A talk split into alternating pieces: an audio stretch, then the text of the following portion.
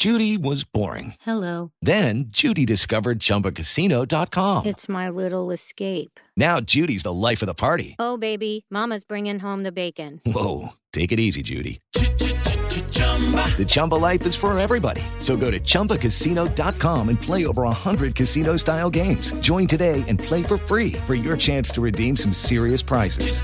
chumba ChumbaCasino.com. No purchase necessary. Void where prohibited by law. 18 plus terms and conditions apply. See website for details. Lunes 19 de julio, yo soy Alejandro Villalbazo y esta es la información que sirve.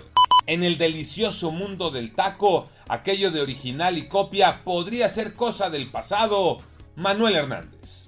El incremento en el gas, las tortillas, la carne y la baja en la clientela han puesto en jaque a los taqueros, quienes ahora se les están ingeniando para no incrementar los costos y con esto tratar de mantener sus ventas. Para esto, algunos ya no dan doble tortilla, algunos limitan los limones, las cebollas, así como también las servilletas. Algunos otros inclusive ya le ponen menos carne al taco.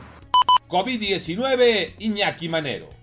El reporte oficial de la Secretaría de Salud del Gobierno Federal arroja la siguiente numeralia.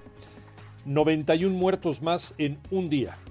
Y con eso llegamos a 236.331 defunciones. Además se registraron 4.438 nuevos contagios.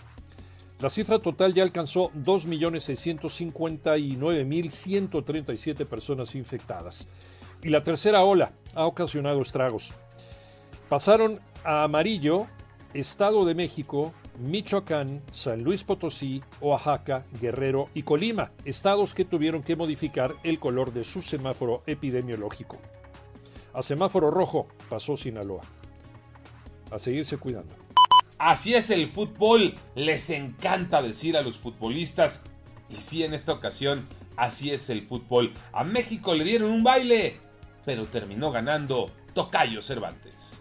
Así es, Tocayo. La selección mexicana de fútbol sufrió de más para avanzar a los cuartos de final como líder de su grupo, tras derrotar 1 por 0 El Salvador, pero sobre todo en la parte complementaria, vaya que le costó trabajo. Además, 1 por 0 queda corto la anotación de Luis Rodríguez, el Chaca, el jugador de los Tigres, con cierta fortuna. Pero repasando su fase de grupos, empató contra los Trinitarios, le pegó a Guatemala, un equipo que llegó al cuarto para la hora en sustitución de Curazao por los contagios de COVID-19. Y ante El Salvador, bueno, pues la verdad es que sufrió hasta el último minuto. Otro caso, el de la tribuna en el Cotton Bowl, con mayor afición de El Salvador, algo histórico porque México, cancha donde juega en los Estados Unidos, era local, era mayoría de afición mexicana, pero ayer fue la excepción. Así que habrá una semana completa para que Gerardo Martino tenga la oportunidad de trabajar de cara a los cuartos de el próximo sábado. El tricolor conocerá este martes su rival, el segundo lugar del grupo D, que bien podría ser Honduras o la selección de Qatar.